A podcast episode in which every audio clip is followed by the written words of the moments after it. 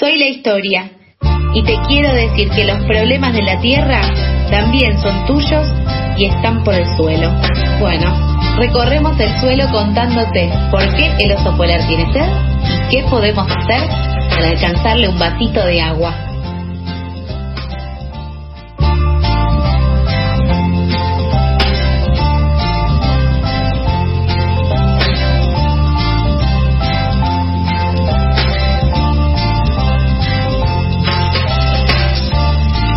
12.02 del mediodía, eh, eso marca el reloj, y eh, le doy la bienvenida en primer lugar al autor de Freitas que se suma a esta mesa. Hola Lauti, buen día. Hola, ¿cómo estás Sofi? Buen día para vos también. Mm, buen día, estamos muy bien, estamos arrancando este momento que se llama Por el Suelo y que es nuestra columna de problemáticas socioambientales que comanda nuestro queridísimo compañero Mijael Kaufman, a quien también tengo el gusto de saludar esta mañana. Hola Mija, ¿cómo estás? ¿Cómo estás, Sofi? ¿Cómo va Lauti? ¿Cómo andan? Todo bien, ¿y vos? Muy bien, por suerte. Me, me pareció fuerte el concepto de comandar, pero bueno, es interesante, es interesante. Lo podemos ir desglosando en las próximas semanas. Pero más vale que sí, pero bueno, es eh, un poco nosotros acá, vos venís y te seguimos. El guía eh, podría ser. Claro, nos guías en eh, la problemática que nos planteen hoy. Eh, ahí nuestra nuestra invitada ya está haciendo la seña correspondiente al comandante, te está saludando eh, y también aprovecho para saludarla a ella, Andrea Graciano, ella es consultora en nutrición de UNICEF Argentina y docente de la Cátedra Libre de la Escuela de Nutrición de la UBA. Hola Andrea, ¿cómo estás? ¿Qué tal? ¿Cómo va? Gracias por la invitación. Gracias a vos por, por venir en este ratito a conversar de lo que el guía ahora eh, nos, nos cuente. Porque ahora, viste, ya, ya quedó, quedó marcada esta, esta columna eh, de este modo. Mija, ¿de qué vamos a hablar hoy?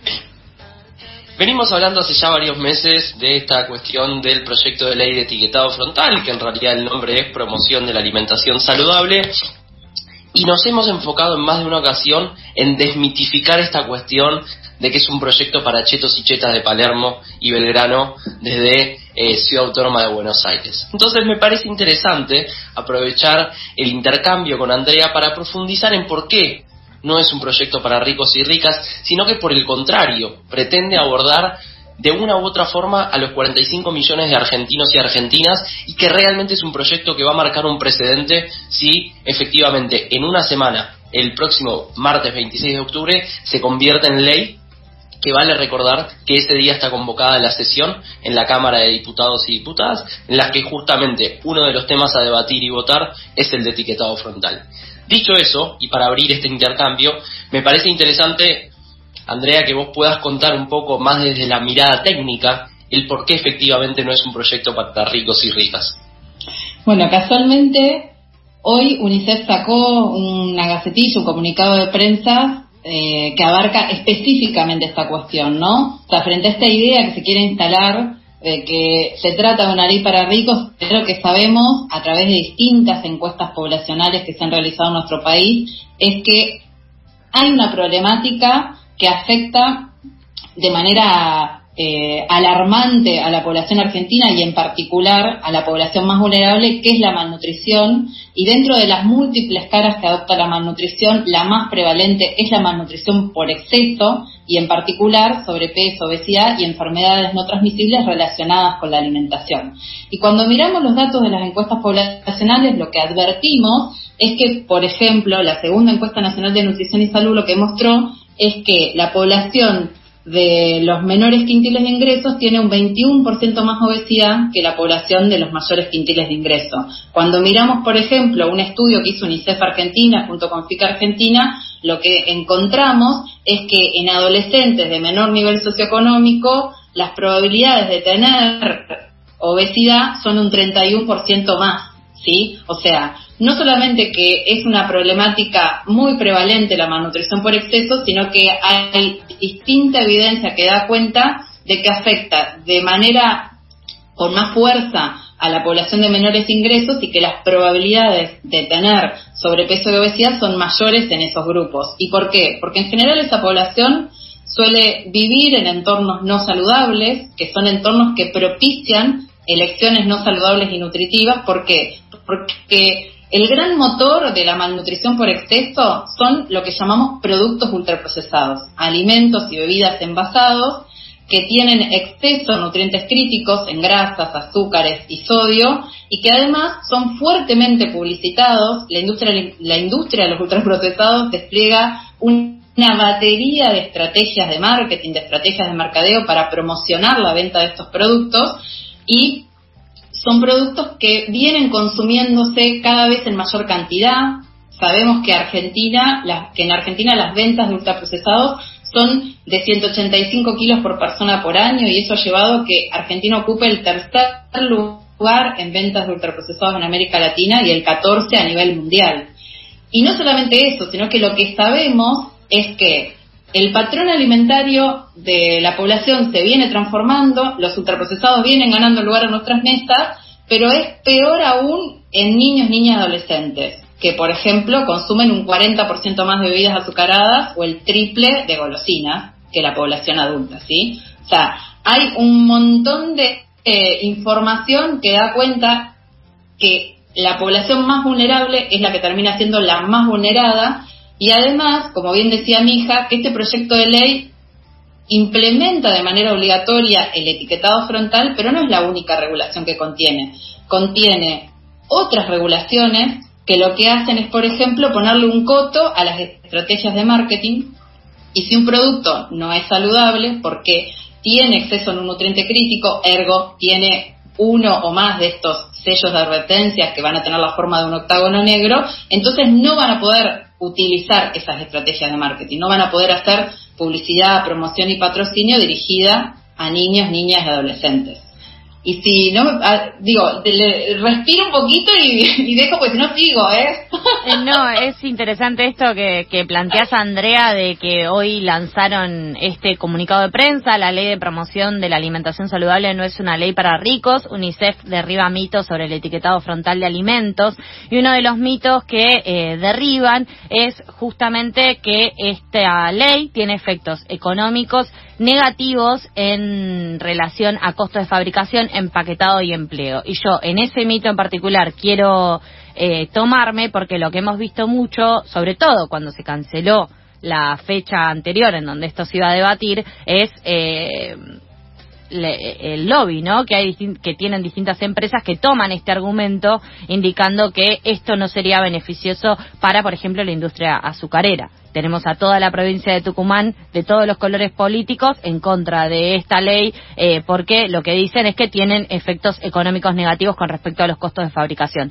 ¿Qué te parece esto? Eh, ¿Qué te parece también cómo, podemos derribar este mito? ¿Cuáles son los argumentos que plantean desde UNICEF? ¿Y qué te parece también las distintas acciones que desde los distintos espacios políticos se llevaron adelante eh, a fuerza de lobby para ir trabando lo que es esta discusión? Lo que quienes venimos siguiendo el proceso en distintos países de la región de las Américas, lo que venimos viendo es que lo que está sucediendo hoy en Argentina es lo mismo que ya pasó en países que hoy cuentan con etiquetado frontal. Esto mismo pasó en Chile, pasó en México, pasó en Uruguay, o sea, son las mismas acciones de cabildeo de lobby y son los mismos argumentos, son exactamente los mismos.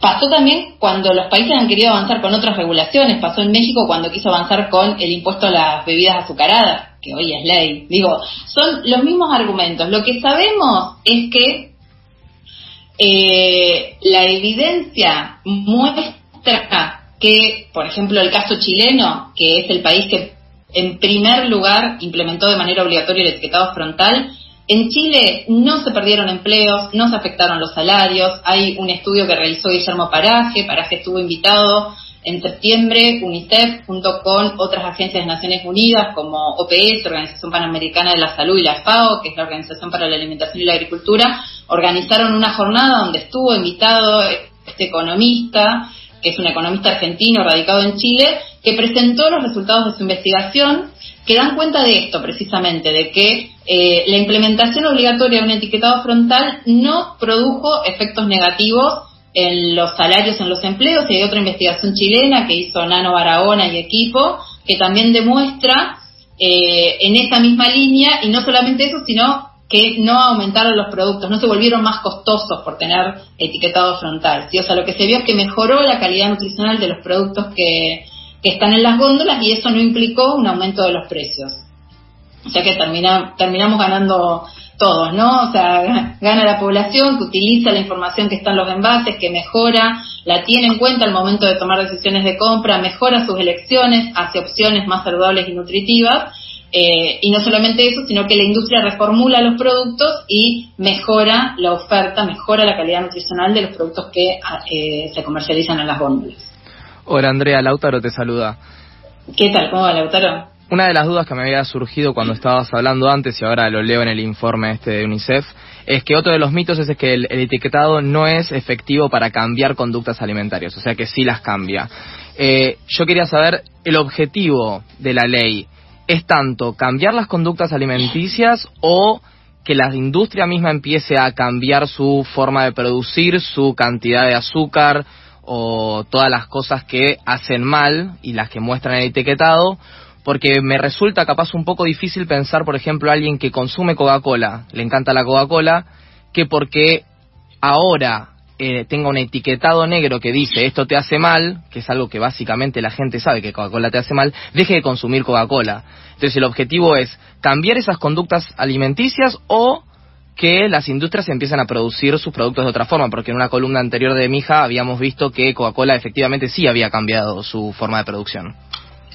Bien, buenísima tu pregunta, gracias eh, Lautaro, que me, das el pie para hablar de un punto nodal de este proyecto de ley que es ¿Qué es lo que persigue? Bueno, lo que busca el proyecto de ley es garantizar uno de los derechos que hoy nos están siendo vulnerados, que es el derecho a la información.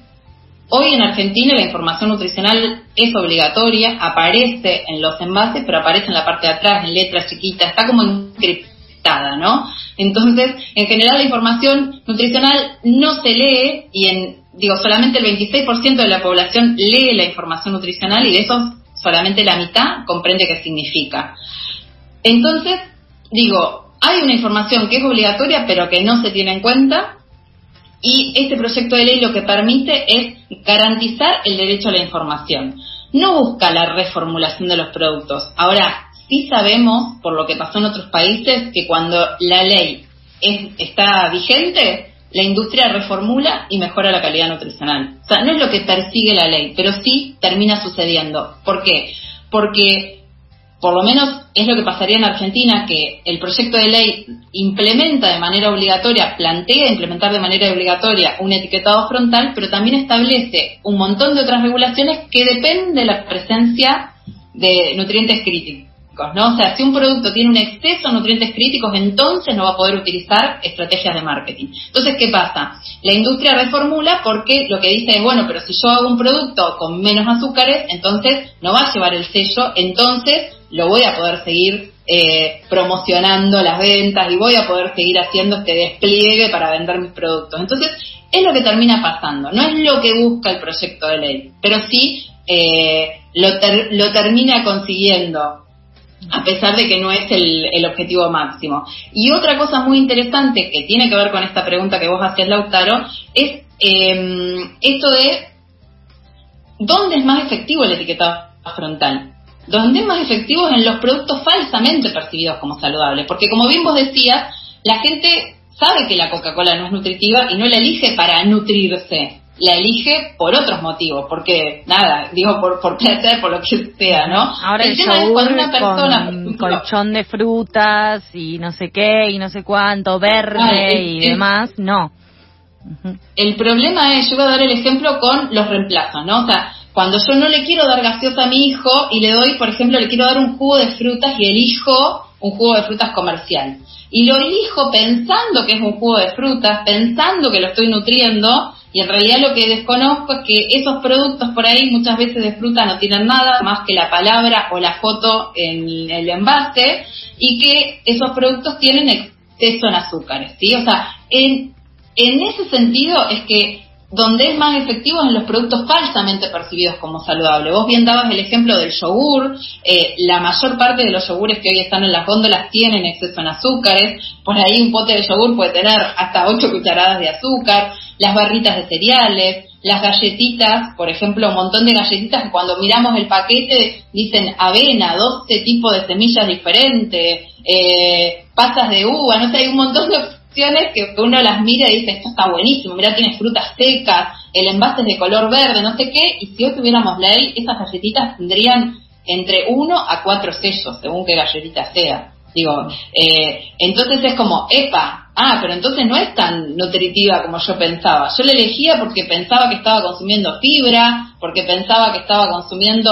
eh, omega 3, ¿no? O sea, la elegía porque pensaba que era la mejor opción que estaba en la góndola, pero si hoy tuviéramos etiquetado frontal nos daríamos cuenta que en realidad ese producto, esa opción que está en la góndola no es la más saludable y nutritiva como yo pensaba. ¿sí? Entonces, sirve precisamente para eso, para poder identificar rápidamente qué productos son saludables y cuáles no. ¿Cómo me tiraron abajo el yogur? Eh? ¿Viste? el yogur tiene como 8 cucharadas de azúcar. Eso es lo que aprendimos también durante todo este debate de, la ley de alimentación saludable y promoción de la alimentación saludable, como dice su nombre en los papeles, pero es la ley de etiquetado frontal como la hemos conocido. Quien, con quien estamos charlando es con Andrea Graciano, ella es consultora en nutrición de la UNICEF Argentina y docente de la Cátedra Libre de la Escuela de Nutrición de la UBA. Eh, mija, hoy estudiamos para esta columna, no sé si te diste cuenta. Tenemos. Estoy maravillado. O sea, te escuchamos.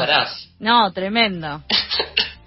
No sé si vos notarás, André, que efectivamente hay una militancia incluso en el aire y puertas para dentro de todo este equipo con el tema de etiquetado frontal. No solo lo militamos en el Congreso Nacional, sino que también puertas para adentro y acá en FM La Tribu. Pero, siguiendo con esta militancia, y para mí uno de los ejes centrales de, esta potencial ley es la cuestión de los entornos escolares.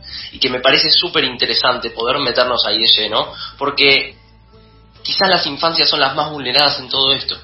Y donde el lobby claramente quiere correr esa imagen y ese foco porque no le sirve, porque si las infancias están en riesgo, claramente la discusión cambia, pero lamentablemente en los principales medios de comunicación, los más hegemónicos, los que también muchas veces bancan estas mismas marcas, no se da esta discusión pero me parece interesante hilar fino en por qué los entornos escolares tienen que ser lugares en los que se fomente y se eduque en torno a la alimentación adecuada.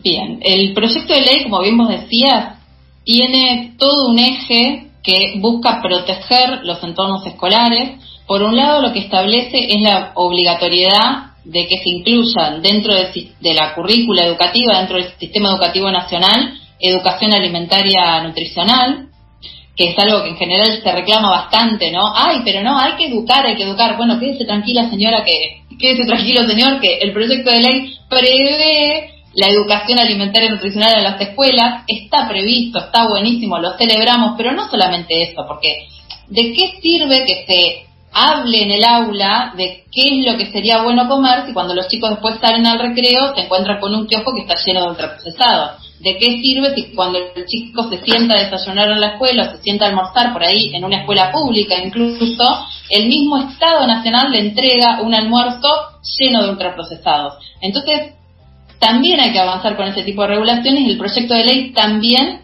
lo contempla, ¿sí? O sea, hay otro artículo que lo que establece es que se prioricen los productos que no tengan sello, no solamente para la digamos, la prohibición de la comercialización, o sea, no solamente que establece un coto respecto a la venta de estos productos dentro de los kioscos, pensemos que también hay escuelas que no tienen kiosco, también pone regulaciones respecto a la oferta de esos alimentos en los establecimientos educativos. Y entonces va un poquito más allá y eso está buenísimo porque protege especialmente a las infancias, en particular a las infancias escolarizadas, eh, y no solamente desde lo discursivo, no solamente con la educación alimentaria y nutricional, sino con acciones concretas que lo que pretenden es transformar el entorno escolar. ¿sí? Pues en definitiva, un chico escolarizado, eh, digo, la, la, escuela debiera ser un espacio protegido, protegido de, digamos, la oferta de los alimentos y bebidas y también protegido de las publicidades y de un montón de acciones de, de marketing que habitualmente la industria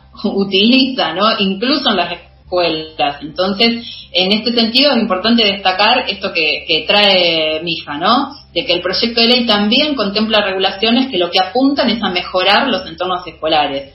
Y en ese sentido me parece importante, digo, ya que yo al principio hablaba de, de que un problema muy prevalente en nuestro país y que viene aumentando de manera significativa es la malnutrición por exceso, desde hace muchos años los organismos internacionales, entre ellos, bueno, UNICEF, pero también OPS, la FAO, vienen estableciendo una serie de pasos a seguir, ¿no? Y dentro de esos pasos a seguir, lo que han recomendado especialmente es que los países avancen con etiquetado frontal, que avancen con mejoramiento de los entornos escolares, que avancen con la regulación de las estrategias de mercadeo y con impuestos a los alimentos y bebidas no saludables. Y este proyecto de ley contempla tres de esas cuatro grandes medidas, ¿sí? O sea, es un proyecto de ley integral, es un proyecto de ley que realmente podría transformar la realidad de la población argentina, o sea, podría contribuir a que empecemos a dar pasos concretos para poder realmente poner fin a la malnutrición en todas sus formas, ¿no? O sea, es un primer paso concreto, o sea, poder tener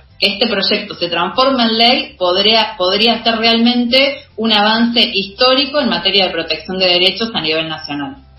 No te mentiré, André, que están llegando unos cuantos mensajes agradeciendo por tu claridad y, y porque realmente transmitís con vehemencia, pero también con conocimiento de causa y técnico en torno a este problema o esta serie de problemáticas y sobre todo este proyecto de ley.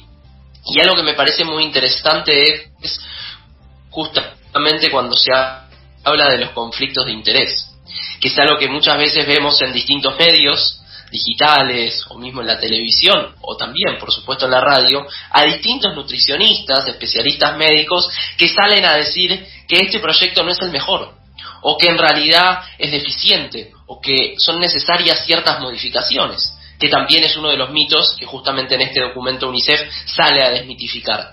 ¿Por qué es el mejor proyecto? ¿Y por qué, a pesar de que hemos hablado del tratamiento legislativo, es tan importante que no se demore su aprobación y su puesta en marcha?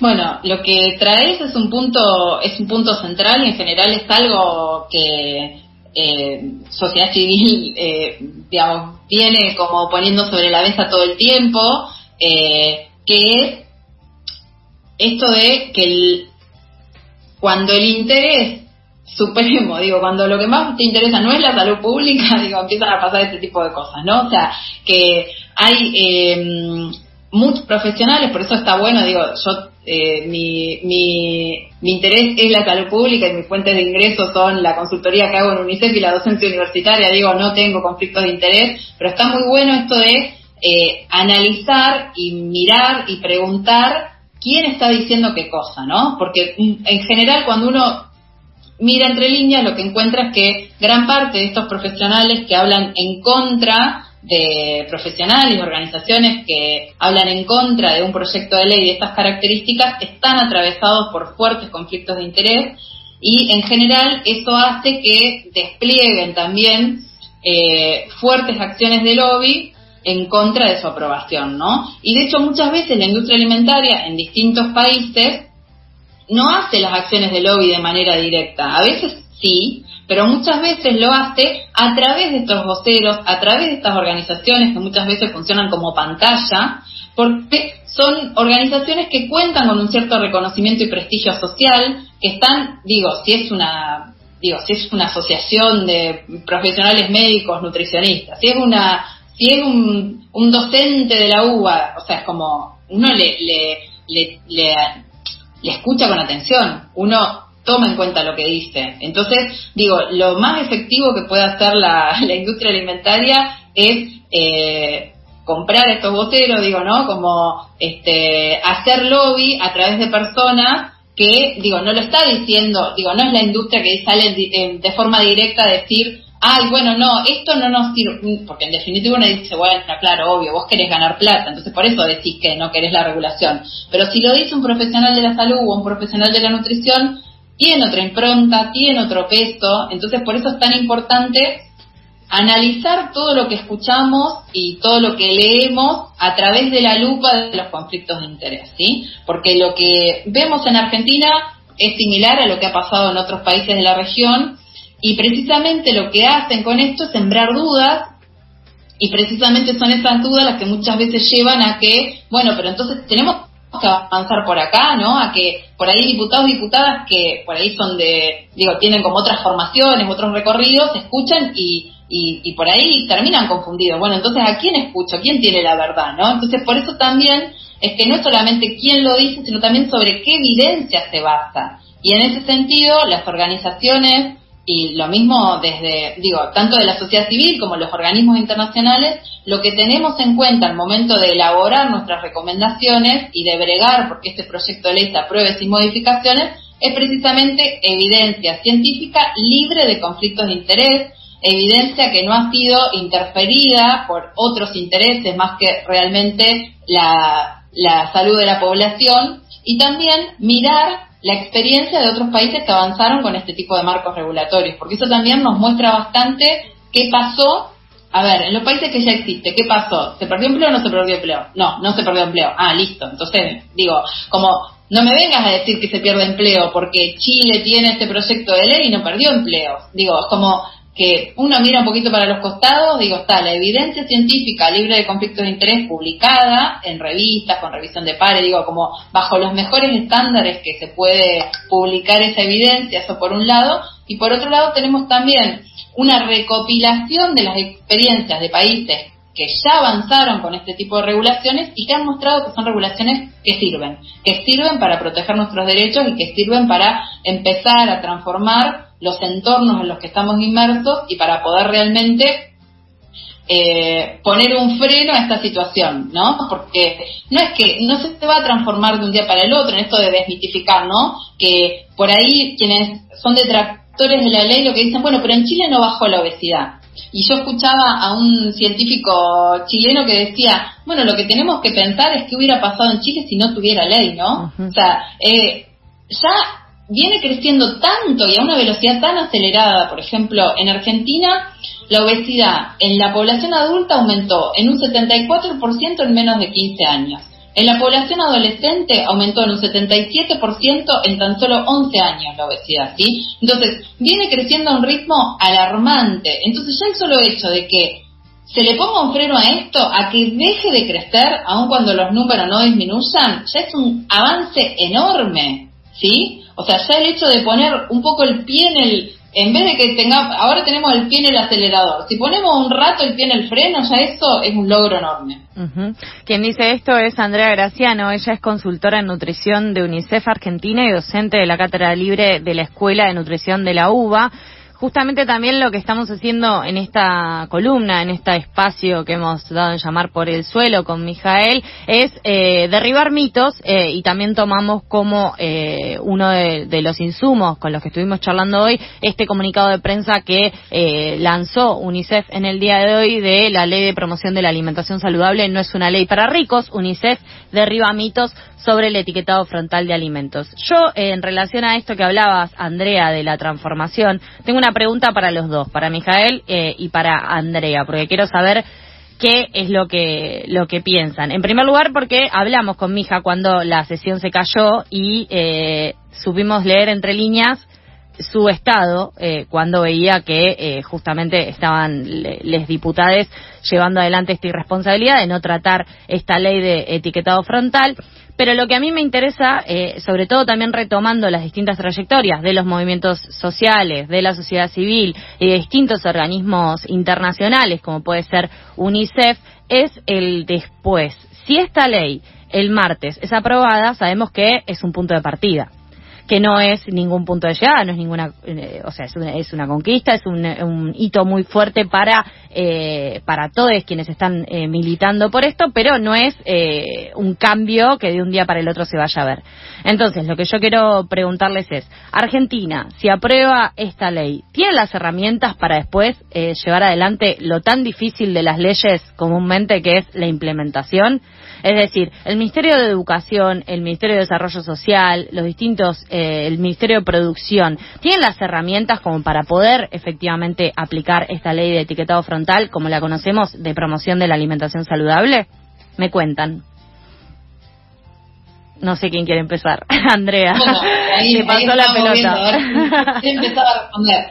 Lo que sabemos es que en realidad el lobby que estaba muy fuerte en diputados hace un tiempo que está virando hacia el ejecutivo ¿no? O sea, digo, sabemos que Eh, digo, ahora viene, como bien vos decías, este es el punto de partida eh, y lo que sabemos, mirando lo que pasó en otros países, es que tener ley no garantiza nada, digo, en la medida en la que no hace una reglamentación, porque hasta que no esté reglamentada es como si no existiera, ¿no? Entonces, digo, empieza un trabajo bastante fuerte y arduo que es el poder trabajar en la reglamentación y si miramos, por ejemplo, lo que pasó en Perú, muchas veces durante la reglamentación se cambia el espíritu de la ley en Perú, que aprobó en 2013 una ley de, allá se llama advertencias publicitarias, eh, tardó cinco años en reglamentarse y cuando se reglamentó se transformó, ¿no? De golpe los octavos no pasaron a ser semáforos,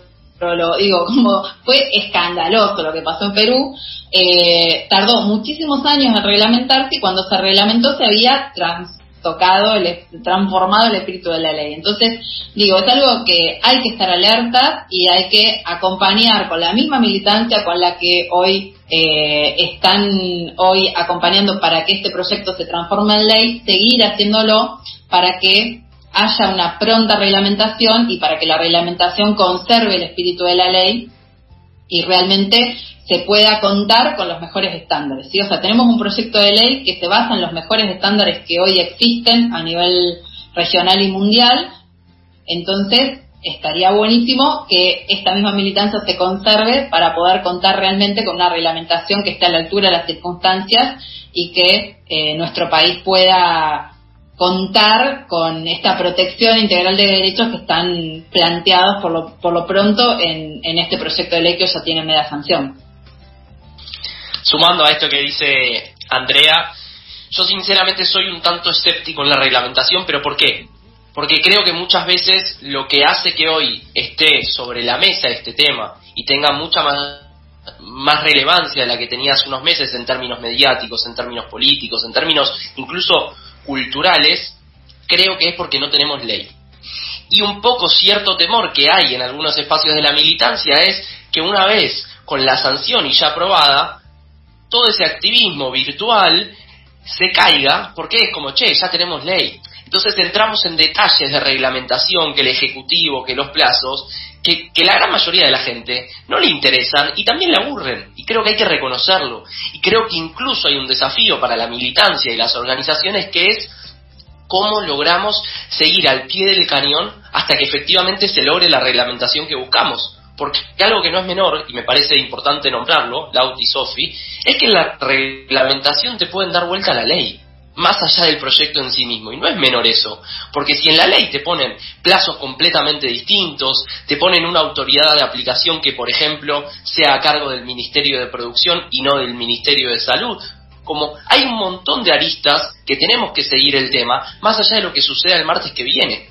Porque no es que conseguimos la ley y se terminó, listo, salgamos a festejar. Vamos a festejar indefectiblemente. Porque es un proceso de años y Andrea lo sabe mejor que nadie. Pero aún así, tenemos que seguir el proceso post. Y también tener presente que nunca, ninguna problemática se va a solucionar únicamente con una ley es empezar a transitar un proceso en el que queremos una Argentina diferente, en el que queremos una Argentina que comer bien no sea un privilegio, sino que sea un derecho garantizado. Pero con la sanción de la ley no se terminan todos los problemas. Sigue la militancia y sigue el activismo para que efectivamente esa Argentina no sea una utopía, sino que realmente sea una realidad. Eh, con eso, creo, Sofi Lauti, y siendo también las 12 y 35, que nos fuimos estirando porque claramente la charla y el intercambio ameritaba, bueno, creo que nos dimos un panzazo de, charla en el día de hoy. Sí, la verdad que más que agradecides, Andrea, muchísimas gracias por este ratito, mi hija también, eh, gracias por generar esta conversación que es más que interesante. Hoy no se nos terminó el programa, pero sí nos hemos pasado, pero te lo dejamos porque eh, había que charlar, había que charlar y teníamos mucho para, para hablar. Y con esa esperanza también de, de lo último que decías, nos quedamos, como siempre, eh, el mensaje esperanzador de todas las columnas de Por el Suelo. Eh, hablaremos eh, la próxima semana y bueno, gracias Andrea por estar acá con nosotros en FM La Tribu. Gracias a ustedes por esta posibilidad de intercambiar y de seguir derribando mitos, tirándolos por el suelo, ¿no? A full. Muchas gracias. Mira, juntó todos los nombres. Hermoso. Pasó otra, otra emisión de Por el Suelo. El martes próximo seguiremos eh, con Mijael hablando con distintos especialistas sobre las problemáticas socioambientales acá en Pasadas por Alto.